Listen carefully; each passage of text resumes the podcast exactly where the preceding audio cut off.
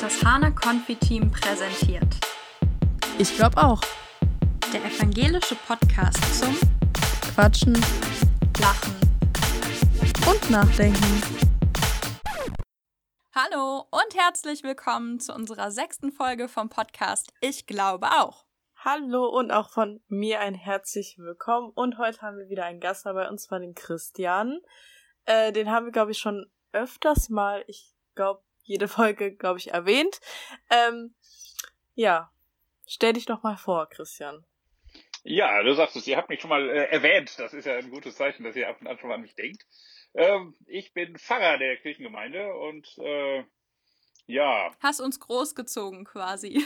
genau, irgendwo seid ihr alle äh, so ein bisschen meine Kinder und gehört zur Familie und äh, Ja. das ist sehr schön. Ja, Konfi-Team äh, als äh, ein, eins meiner Lebenszentren, wo ihr eben dazugehört und äh, so haben wir ja auch ganz viel miteinander zu tun. Und äh, ja, ich freue mich natürlich heute, euch äh, mal in ganz anderer Weise zu begegnen und hier sozusagen auf dem heißen Stuhl zu sitzen, wo ihr mich mit ein paar Fragen löchern könnt. genau. Ja, Christian ist der Pfarrer, der uns ähm, vom Konfi-Team durch unsere Konfi-Zeit begleitet hat, wo wir alle sehr froh drum sind und der uns letztendlich halt auch ans Team und an die, unsere Gemeinde gebunden hat. Genau. Und jetzt haben wir auch mal die Frage, worin siehst du deine Aufgabe als Pfarrer oder beziehungsweise deine Berufung als Pfarrer? Ja, das ist schon richtig. Aufgabe und Berufung gehen ähm, eigentlich so ziemlich fließend ineinander über. Ähm, ja, Aufgaben habe ich ganz viele. Ob wirklich alles Berufung ist, weiß ich nicht. Da gibt es auch so einiges bei, was ich eher machen muss. Äh, ich denke mal jetzt so ähm, an Verwaltung und äh, ähm, ja, so bestimmte Sachen, die, die eher Pflichtaufgaben sind. Aber eigentlich meine Kernaufgabe als Pfarrer ist es, äh, erstmal für Menschen da zu sein. Äh, Menschen aus dem Glauben heraus Mut zu machen, Menschen zu begleiten in allen Lebenslagen. Und ähm, das ist eigentlich das Schöne an meinem Beruf, ähm, dass meine Aufgabe erstmal darin besteht, für andere Menschen da zu sein und für andere Menschen Zeit zu haben. Ähm, ich erlebe es ganz oft, dass äh, Menschen zu mir kommen mit irgendeinem Problem und äh, wir da zusammensitzen, Kaffee trinken, ich mich um Leute kümmere äh, und dann am Ende fragen die immer, ja, was kostet das denn? Und ich so, nee, das kostet überhaupt nichts, das ist äh, Service, dafür bin ich ja da. Und dann staunen äh, Menschen, das ist in äh, unserer Gesellschaft, die doch sonst immer sehr konsum- und kostenorientiert ist, dass es tatsächlich noch ein Angebot gibt, was äh, absolut kostenlos äh, ist und äh, das auch konfessionsübergreifend. Da machen wir überhaupt keinen Unterschied. Wenn Menschen ähm, bei mir vor der Tür stehen, dann ist vollkommen egal, äh, welcher Religion äh, die angehören oder eben auch nicht. Ähm, dann bin ich erstmal da und das finde ich toll, dass ich einfach äh, dafür bezahlt werde, Zeit für andere Menschen zu haben und äh, ja, da sein kann. Und Kaffee trinken zu dürfen. Vor allem, man muss dazu noch sagen, der Kaffee von Christian, beziehungsweise, also ich glaube, wenn man den Kaffee von Christian gemacht bekommt, ist es eine Ehre, weil meistens ist jemand anderes, der das macht, aber der Kaffee könnte schon von Starbucks sein. Der hat gute Qualität. Mit Haselnusssirup, mit allem. Ich wollte gerade sagen, ich habe jetzt auch wieder neuen Haselnuss, Haselnusssirup da. Du hast es, du hast es schon richtig in Erinnerung. Ja, Kaffee bei dir ist was ganz Besonderes, das stimmt schon. Mm, Du hattest ja bestimmt, als du jung warst und äh, gesagt hast, ja, ich werde jetzt Pfarrer, einen bestimmten Grund dazu, dass das deine Berufung ist, wie auch immer. Würdest du sagen, du hättest es heute genauso gemacht? Also lohnt es sich auch heute noch Pfarrer oder Pfarrerin zu werden? Oder ist es ein aussterbender Beruf, ganz böse gefragt? Es sind leider im Moment relativ wenig, äh, wenig, äh, ist wenig Nachwuchs da. Ähm, das hat aber gar nichts damit zu tun, dass äh, Pfarrer kein interessanter äh, Beruf ist, Pfarrer oder Pfarrerin, ähm, sondern äh, damals, als ich fertig wurde, ist im Prinzip eine ganze Generation von äh, Pfarrer und Pfarrerinnen, die fertig wurden und Examen gemacht haben, äh, ins Nichts geschickt worden, weil es äh, keine Stellen gab. So, und das hat dazu geführt, dass äh, aufgrund der Perspektivlosigkeit immer weniger Leute angefangen haben, Theologie zu studieren, sodass heute äh, sich das Bild komplett gewendet hat und äh, es nach und nach schwieriger wird, Fahrstellen zu besetzen. Ähm, vielleicht an der Stelle äh, ja, kann ich Leuten auch nochmal Mut machen, die sich dafür interessieren. Ja, die Perspektive ist wieder bestens und äh, es ist ein wunderschöner Beruf und äh, ja, ich kann äh, wirklich nur dazu Mut machen, sich mal äh, damit auseinanderzusetzen. Aber das waren, glaube ich, zwei Fragen auf einmal. Ähm, du fragtest ja ähm, so nach meiner Kindheit und meiner mein Erleben äh, von Kirche als Kind und Jugendlicher. Ja, und das hat tatsächlich ganz viel damit zu tun, ähm, wie ich äh, heute ja mein Pfarrerdasein lebe oder auch Gemeinde ähm, lebe. Ich bin aufgewachsen in einer reformierten Gemeinde in äh, Wuppertal und ähm, mit einem ganz fürchterlich strengen Gottesbild und ähm, ich sag mal so, das, was ich als äh, Kind und als Jugendlicher vermittelt bekommen habe, war eigentlich, äh, dass alles, äh, was Spaß macht, äh, verboten ist und äh, sag mal so, in dieser reformierten Prägung. Äh, und da muss ich jetzt vorsichtig sein. Das war sicherlich die reformierte Gemeinde, in der ich aufgewachsen bin. Ich will das jetzt nicht allen reformierten Gemeinden unterstellen.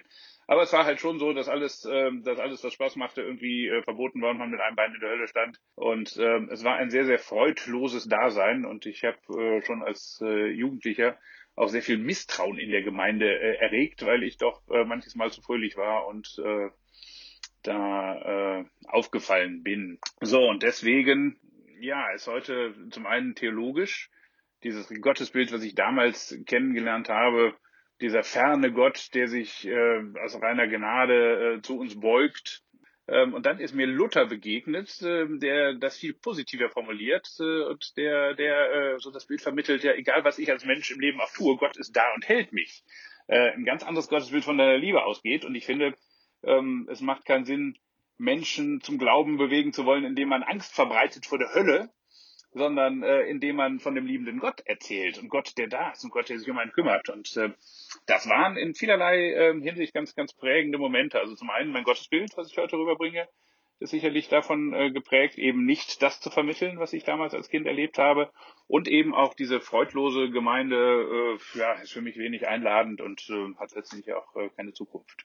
Ja, und das ist ja das, was wir auch so lieben, in Anführungszeichen, das, was wir so kennengelernt haben überhaupt durch dich. Ich glaube, dass wir als Teamer oder alle deine Konfirmanden, die Menschen in unserer Gemeinde, dass wir nur so offen sein können und so, so positiv dem Glauben gegenüber, weil wir es eben auch so kennengelernt haben. Ne? Es gibt, glaube ich, auch viele Gemeinden, in denen das einfach nicht so ist. Und ich glaube, das ist das Besondere auch an unserer Gemeinde, dass wir so positiv der Kirche, unserem Glauben und den Inhalten von diesem Glauben gegenüberstehen können, weil das nicht selbstverständlich ist in der Kirche. Das kennt man dann auch aus anderen Gemeinden und aus der Skepsis, mit der andere Menschen vielleicht auch dem Glauben gegenüberstehen. Aber das ist bei uns halt einfach gar nicht so, weil du und die anderen Pfarrer und Pfarrerinnen in unserer Gemeinde halt dafür sorgen, dass wir hier einen sehr offenen und sehr vielfältigen und sehr bunten und vor allem fröhlichen Glauben leben. Und das ist, finde ich, das wahnsinnig Schöne und ähm, ein Geschenk eigentlich für so eine Gemeinde.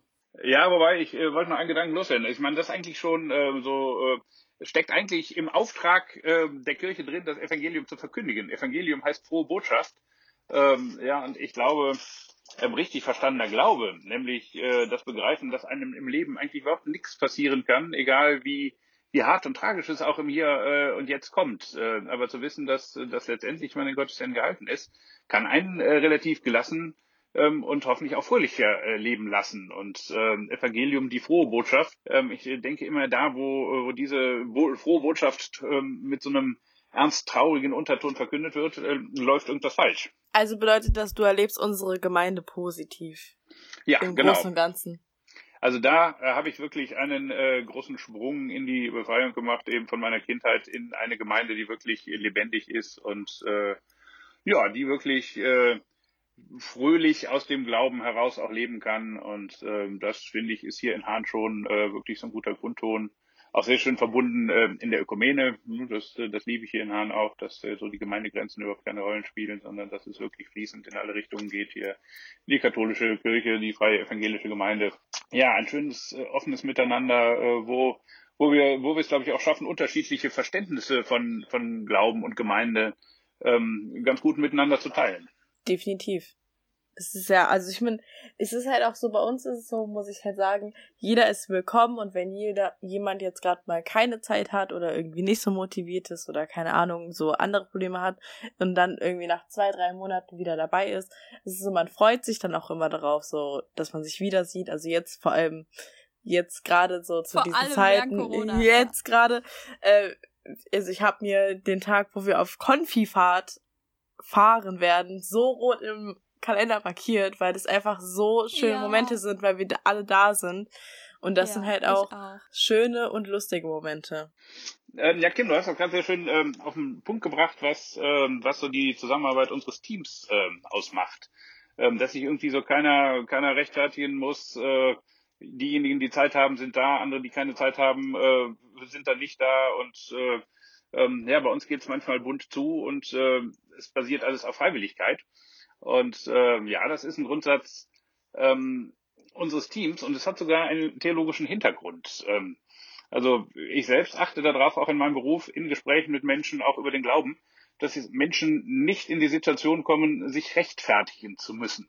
Ja, das geht ja ganz schnell äh, auch so, ne, der Pfarrer kommt und ja, so erstmal die Rechtfertigung, äh, ja, ich war schon so lange nicht mehr in der Kirche und habe aber so viel zu tun und so weiter. Da sage ich ja, Mensch, ja, äh, ist so, braucht euch nicht für zu entschuldigen. Ähm, so, und ich finde, das ist wichtig, dass man Menschen erstmal so sein lässt, wie sie sind und sich keine rechtfertigen muss. Äh, und jetzt kommen wir zum theologischen Hintergrund, denn letztendlich, theologisch, wir sind alle gerechtfertigt durch Gott. Ja, äh, Luthers äh, Grunderkenntnis, äh, der Glaube macht gerecht. Und äh, von daher können wir da auch äh, durchaus, ähm, naja, miteinander umgehen äh, als Gerechtfertigte. Und ähm, ich würde es vielleicht noch äh, mal vom Theologischen ähm, aufs ganz Praktische runterbrechen. Wir leben in einer sehr defizitorientierten Welt und äh, wir sind heutzutage immer sehr schnell dabei, ähm, zu gucken, was kann derjenige, was kann derjenige oder diejenige nicht und äh, was muss verbessert werden und optimiert werden. Und ich glaube, dass wir als äh, Team zum Beispiel es sehr gut verstehen, vollkommen potenzialorientiert zu denken. Bei uns muss sich keiner dafür rechtfertigen, was er nicht kann, äh, was er nicht drauf hat und was er vielleicht auch überhaupt nicht gerne machen möchte, sondern wir gucken, was, was kann jeder, was äh, jeder und jede ich finde, äh, ne? und äh, was, was, ja, was macht je, jedem Einzelnen auch Freude und wie kann sich jeder ins Team einbringen?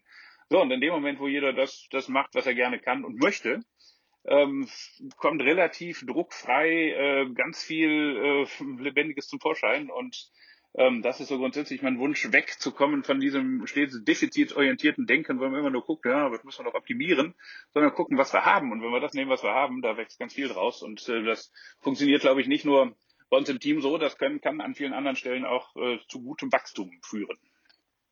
Ja, total. Und ich glaube, die Gemeinde, die ich erlebt habe oder die ich hier in Hahn kennenlernen durfte, ist einer der wenigen oder vielleicht sogar der einzige Ort, wo ich es äh, je erlebt habe, dass ich mich so entfalten kann und dass sich jeder so entfalten kann, wie er eben möchte. Und alle Stärken werden gefördert, du kannst komplett neue Seiten an dir entdecken und es gibt für jeden irgendwie was zu tun. Keiner ist hier überflüssig und jeder kann sich selber entdecken und kann das einbringen, was er eben total gut kann oder was er vielleicht auch einbringen möchte und neu lernen, was er, ja, was, worin er gut ist. Gut, ich denke, dass man das aber an, grundsätzlich so an, an vielen äh, Stellen in der Kirche findet. Äh, man weiß nur leider viel zu wenig auch äh, voneinander so. Ne? Ich meine, das habt ihr letztens da bei dieser ja. Jugendsynode erlebt, wo ihr dann mal andere Konfiteams kennengelernt habt, wo ihr mal gespürt habt, ja, da sind auch noch andere. Das Problem ist halt, dass das an vielen Stellen, ähm, naja, auch viele Klischees von Kirche im Umlauf sind und dass ich natürlich tatsächlich auch manches Mal feststelle, ja, leider äh, werden diese Klischees von Kirche äh, naja, ihrem Ruf auch noch ähm, allzu oft gerecht. Ne? Aber ja, ich glaube, mhm. es ist so eine gute Mischung äh, von beidem. Also ich erlebe ganz viel Leben auf der einen Seite und äh, klar gibt es so die andere Seite, die, die halt auch das Bild in der, in der Öffentlichkeit äh, dominiert, gerade da, ja, wo Menschen eben sich nicht wirklich damit auseinandersetzen, was ist eigentlich Kirche, was ist meine Gemeinde vor Ort, sondern ja, da hat man halt eben so dieses Klischee, Gottesdienste sind langweilig und in die Kirche gehen nur alte Menschen. Ja, und ich meine, da seid ihr zum Beispiel das beste Beispiel, dass das nicht so ist. Also es ist ja nicht nur, dass charakterlich bei uns was gefördert wird, also dass die Charaktereigenschaften, die mit, sag ich mal, 14 so da sind, ausgebaut werden, sondern es ist ja auch, dass Ideen bei uns gefördert werden. Die ja, sei so wie der Podcast, es ist halt, wir haben eine Idee und dann wird's gemacht. Oder auch beim Unterricht oder ja. bei Freizeiten irgendwie eine Idee, die irgendwie, keine Ahnung, jemand durch irgendeinem Studium oder so gelernt hat, gesehen hat und dann wird es halt umgesetzt, wodurch ja auch alles, jede Fahrt und jede, jeder Jugendgottesdienst ist ja bei uns komplett einzigartig.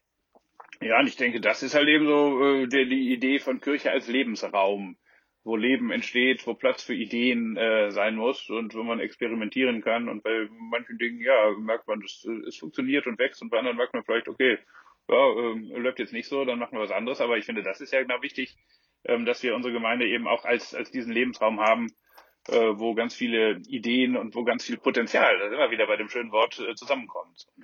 Ja, du beschreibst das alles so schön, was du in deiner Gemeinde erlebst oder in unserer Gemeinde. Ähm, was ist denn deine schönste Aufgabe als Pfarrer? Wo sagst du, boah, da bin ich voll in meinem Element, das ist das, wenn ich auf meine Woche, auf meinen Monat, auf mein Jahr gucke, das ist meine allerliebste Aufgabe. Gibt es da eine oder ist das alles gleich lieb oder wie ist das bei dir? Ähm, ja, ich glaube, ähm, dass tatsächlich äh, meine liebste Aufgabe ist, Menschen zu begleiten. Im Alltag, in besonderen Situationen, ähm, wenn ich so überlege, und ähm, das, das ist so zum Beispiel auch, ähm, also das ist äh, wunderschön, ein Brautpaar zu begleiten ähm, auf dem Weg äh, zum Traugottesdienst äh, in der Kirche, aber, und das ist das, wo, wo manch, manch einer immer zusammenzuckt, ähm, auch letztendlich eine Beerdigung und Menschen in einer Trauersituation zu begleiten, ist eine schöne Aufgabe. Ähm, ja, weil man da wirklich auch was Relevantes tun kann. Ähm, ne? Und äh, also Tod ist halt eben so ein tabuisiertes Thema, ähm, wo keiner so richtig was mit zu tun haben will. Und äh, wenn ich äh, Menschen, die so, naja, wenig mit Kirchengemeinde zu tun haben, erzähle, dass ich äh, Beerdigungen äh, mache und äh, teilweise zwei, dreimal die Woche auf dem Friedhof bin und äh, mit so vielen Todesfällen zu tun haben, das sind immer vollkommen schockiert. Und ich kann aber wirklich von ganzem Herzen sagen, auch das ist eigentlich eine schöne Aufgabe, ähm, weil man Menschen in einer ganz besonderen Situation begleiten kann. Und wenn man dann am Ende noch das Gefühl hat, ähm, naja, die Leute fühlen sich tatsächlich auch äh, am Ende gut begleitet und man kann ähm, in der Trauung, äh, ich sag mal so, Fröhlichkeit und, äh, und, und Glauben rüberbringen ähm, und bei der Beerdigung äh, eben Trost und äh, Zuversicht, was eben so äh, das Dasein äh, nach dem, dem Hier und Jetzt äh, angeht. Oder äh, ich sag mal so, bei der Taufe ja, Eltern äh, Mut zu machen, äh, bei den vielen Ängsten, die man vielleicht darum sein Kind hat, äh, einfach da in ein gesundes Gottvertrauen äh, zu investieren. Ja, und das, äh, das ist eigentlich ein sehr, sehr schöner ähm, Teil meines Berufes. Und ich meine, ja, das geht ja weiter, wenn ich sehe, ich habe euch als äh, Konfirmanden damals begleitet und äh, ja, wenn wir fünf bis zehn Jahre immer noch hier zusammensitzen und äh, gemeinsam ganz viele Dinge machen, ja, was kann es eigentlich Schöneres geben? So, ne? Aber jetzt mal so eine andere Frage. Was war denn dein, also du bist ja nicht mit zehn Jahren aufgewacht, hast gesagt, ich will jetzt Fahrer werden, weil ich was verändern will, sondern was war denn so dein alternativ äh, erster Wunschberuf? Äh, was war eigentlich dein Plan? Oder wann kam das überhaupt, dass du Fahrer werden willst? Ist ja auch ein langer Weg, Studium. Ja, ja, ja, ja, genau. Also ich hatte eigentlich äh, lange Zeit nicht vor äh, zu studieren und äh, wollte in alter Familientradition Kaufmann werden. Ähm, das wurde mir dann allerdings äh, irgendwann so im Laufe ähm, der Oberstufe ähm, ähm, dann irgendwie äh, kam mir das doch sehr langweilig vor und dann habe ich mir überlegt, was ich eigentlich so machen könnte und äh, dann bin ich auf äh, da auf die Theologie äh, gestoßen. Ja, und dann habe ich irgendwann gesagt, gut, komm, dann äh, ja, steigst du voll ein. Äh, das war am Anfang tatsächlich erstmal eine harte Hürde, Hürde weil ich äh, Griechisch, Hebräisch und Latein noch ähm, machen musste als Sprachen. Ähm, ich hatte halt eben damals in der Schule, habe ich Latein dran gegeben, weil ich dachte, naja, studieren willst du sowieso nicht und wenn, dann bestimmt nichts, wo du Latein zu brauchst. Und dann äh, drei Jahre später fand ich mich im äh, im äh, Latein-Anfängerkurs an der Kirchlichen Hochschule Wuppertal wieder. Von daher war das äh, erstmal eine kräftige Hürde. Aber ich muss sagen, ähm, so dieses äh, Studium habe ich dann einfach als ganz, ganz ja, tolle Lebensphase äh, erlebt und bin heute sehr froh, dass ich das gemacht habe. Und äh, ich kann eigentlich äh, tatsächlich auch sagen, dass ich mir heute immer noch äh, keinen schöneren Beruf vorstellen könnte als den des Pfarrers. Aber ich habe eine Frage, und zwar, warst du früher gut in Religionsunterricht? Ja, also, sag mal so. ja, genau, also ich sag mal so, wenn ich jetzt sage Rallye, Rallye äh, war mein äh, bestes Fach, dann äh, wird äh, damit auch direkt deutlich, warum ich äh, den Jonathan heute für sein äh, intensives Verständnis für Mathe und Physik so äh, bewundere. Ne? Nee, aber in Rallye war ich immer ganz gut.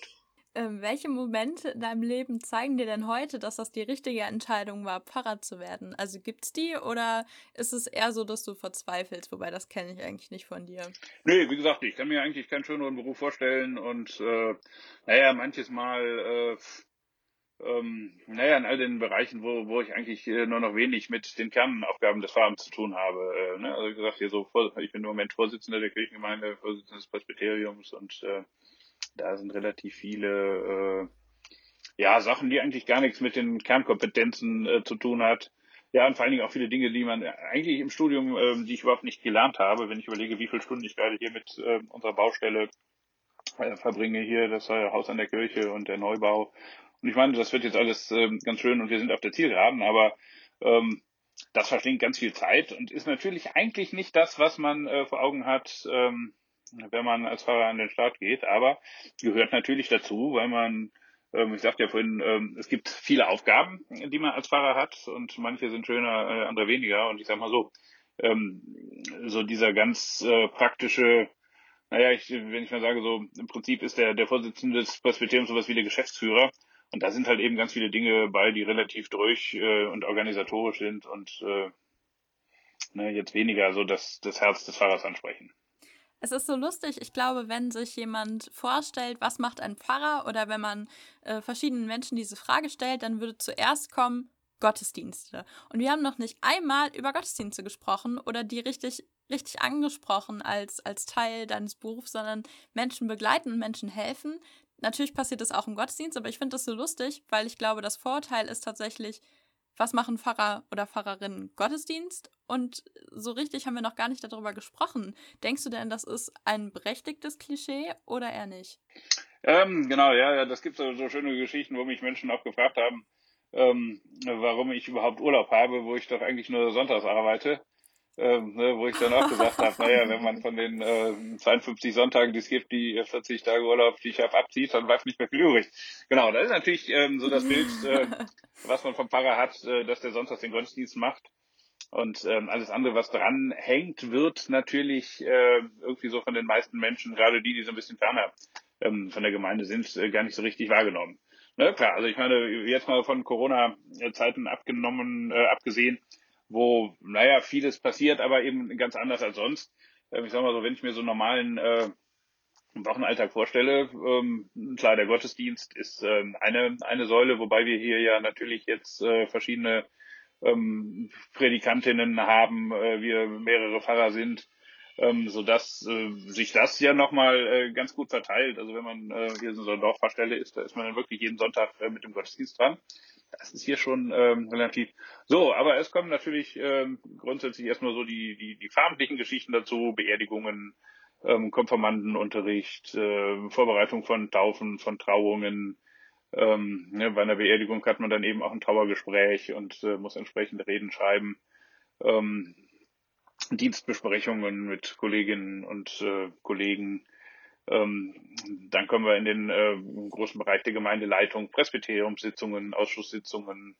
Ähm, ne, als äh, Vorsitzender habe ich äh, einmal in der Woche ein Leitungsteam und äh, naja, da, da entstehen so ganz viele ähm, Aufgaben, wo eigentlich keiner äh, so richtig mit rechnet, wo ich manches Mal mich auch wunder, was ich eigentlich äh, noch so alles äh, mal eben zwischendurch mache. ähm, ja. Aber, und ich meine, hat so wieder zwei Seiten. Auf der einen Seite, äh, ja, kann ich mir auch keinen vielseitigen äh, Beruf äh, vorstellen. Ähm, es ist immer Abwechslung da, äh, es kommt eigentlich nie sowas wie Routine auf. Aber das ist eben genau das, was es manchmal auch fürchterlich anstrengend macht, wenn äh, alles kreuz und quer durcheinander geht, äh, manchmal dann auch der Druck richtig äh, massiv zunimmt, äh, ich so das Gefühl habe, ich kann eigentlich gar nicht alles schaffen, was im Laufe eines Tages wartet. Ähm, das ist so die andere Seite. Aber ich wiederhole mich zwar, aber ich kann es äh, nur noch mal sagen, ich kann mir keinen schöneren Beruf vorstellen. Was war denn dein lustigster Moment so in der ganzen Zeit? Hm, mein, mein lustigster Moment. Das ist eigentlich doof, wenn ich jetzt schon wieder von der Beerdigung erzählen muss. Ähm, ähm, naja, mal abgesehen davon, ähm, dass die Beerdigung sicherlich ähm, ein, ein, ein, ein trauriger Anlass war, aber ich hatte tatsächlich mal eine und das ist schon schon jahrelang her, aber es ist, glaube ich, immer noch einer der ähm, also ich sage mal in Anführungszeichen lustigsten Momente, die ich erlebt habe. Und da hatte irgendwie, ähm, gab es eine Fehlplanung ähm, auf den Friedhöfen. Und ich hatte eine Beisetzung, ähm, die zeitgleich mit einer Beisetzung auf dem katholischen Friedhof angesetzt war. Beziehungsweise da war, war so ein bisschen, äh, war glaube ich eine Viertelstunde Versatz. Und die Träger, die hier auf den Friedhöfen arbeiten, das sind aber, äh, ne, die sind identisch. So, also kriegte ich, als oh, die Beerdigung nein. losging, den freundlichen Hinweis, Achtung, pass auf, ähm, wir haben uns verplant und äh, wir haben noch keine Träger. Und ich bekam dann den Auftrag, so lange ähm, zu predigen, bis, damals war das noch der, der Gerhard Tribut als Organist, ähm, bis mir der Gerhard Tribut von hinten an der Orgel winkt, nämlich dann, wenn einer draußen ins Fenster geklopft, dass die Träger da sind. Ähm, sodass ich dann erstmal meine geplante und äh, gut vorbereitete Ansprache gehalten habe und danach äh, so ein Best-of meiner schönsten äh, Trostbilder bei Beerdigungen äh, zusammen äh, gemetlayt habe. Bis dann äh, der Gerd Tribut von hinten ähm, freundlich winkte und ich dann äh, doch relativ zügig zu einem Armen kam ähm, und es weiterging zum Grab. Okay. Oh Gott, ich glaube, das ist das Schlimmste, was ich mir vorstellen kann. So immer, immer wieder. Ich glaube, also das, das geht fünf Minuten lang gut und ich glaube, dann ist es echt mühselig, irgendwie ständig noch was Neues zu erzählen. Aber Respekt, das ist ähm, keine leichte Aufgabe. Haben es denn Leute bemerkt? Nee, nee, nee. Nein, ich meine, es ist ja. Okay, Respekt. Also es ist ja, ist ja gerade äh, tatsächlich so bei Beerdigungen, ähm, dass es da eigentlich äh, immer die große Kunst ist, äh, zwischendurch neue Bilder äh, zu finden.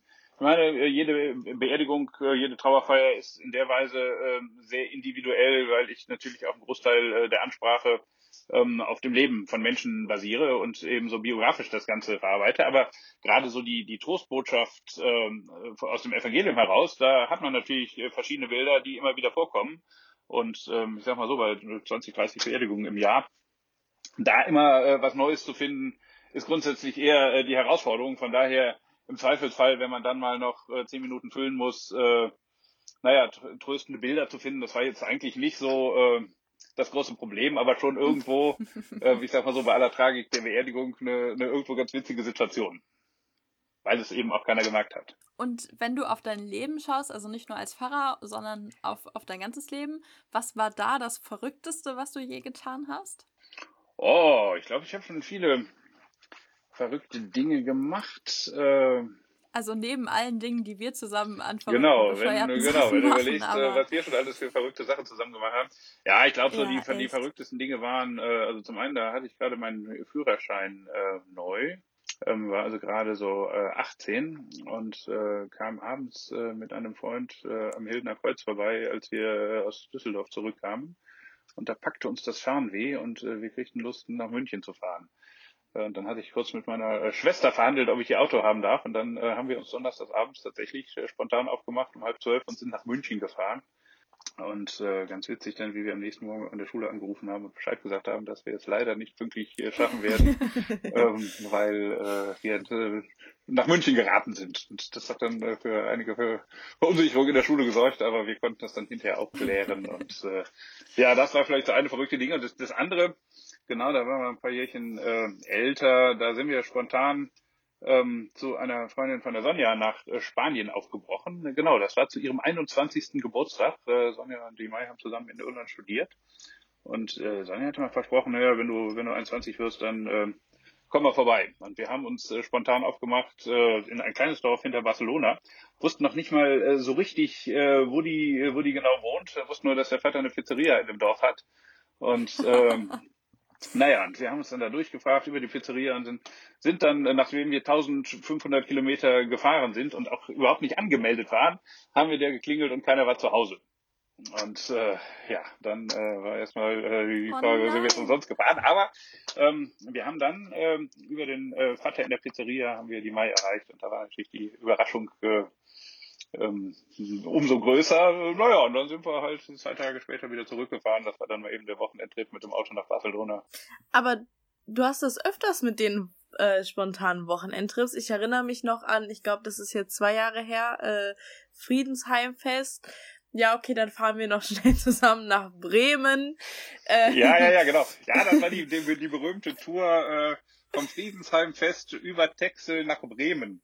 Ähm, genau, ja, aber und ich meine, das, das ist auch nochmal ein schönes Geschichten, was so unser Team Spirit äh, zeigt. Da, da saß der, der Lars äh, auf, äh, auf Texel und hatte so ein bisschen Heimweh und äh, Friedens am Sommerfest ist eigentlich immer so das, das äh, Highlight für, für unser Team ähm, im September und da hat sich der, der Niklas gedacht, ne, der inzwischen in Bremen äh, lebt oder damals in Bremen lebte, da hat er sich gedacht, okay, komm, dann fahre ich jetzt von Bremen nach Texel äh, über Texel nach Hahn. Das waren wir eben 300 äh, Kilometer Umweg, die er da gemacht hat, äh, um den, den Lars abzuholen. Und dann habe ich gesagt, okay, das, äh, wenn du jetzt die Tour wieder zurück machst, ist ja ziemlich weit, dann fahre ich einfach mit. Naja, und äh, stimmt, hast du recht. Ja, also es gibt so eine ganze Menge verrückter Dinge und äh, wie gesagt, was wir schon alleine für äh, nette, spontane Aktionen äh, miteinander gemacht haben.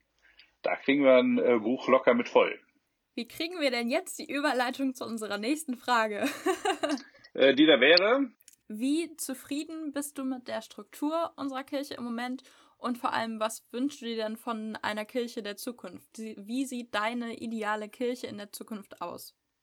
Ja, ja, ich bin eigentlich schon ganz äh, glücklich so mit unserer Gemeinde. Ähm, ich wünsche mir vielleicht für die Zukunft weniger, ja, weniger Bürokratie, mehr Leben. Ich glaube, wir sollten uns tatsächlich als Gemeinde ähm, darauf konzentrieren, was wir wirklich können und was unsere äh, Aufgabe ist. Und da kommt mir eigentlich ein ganz schönes Beispiel.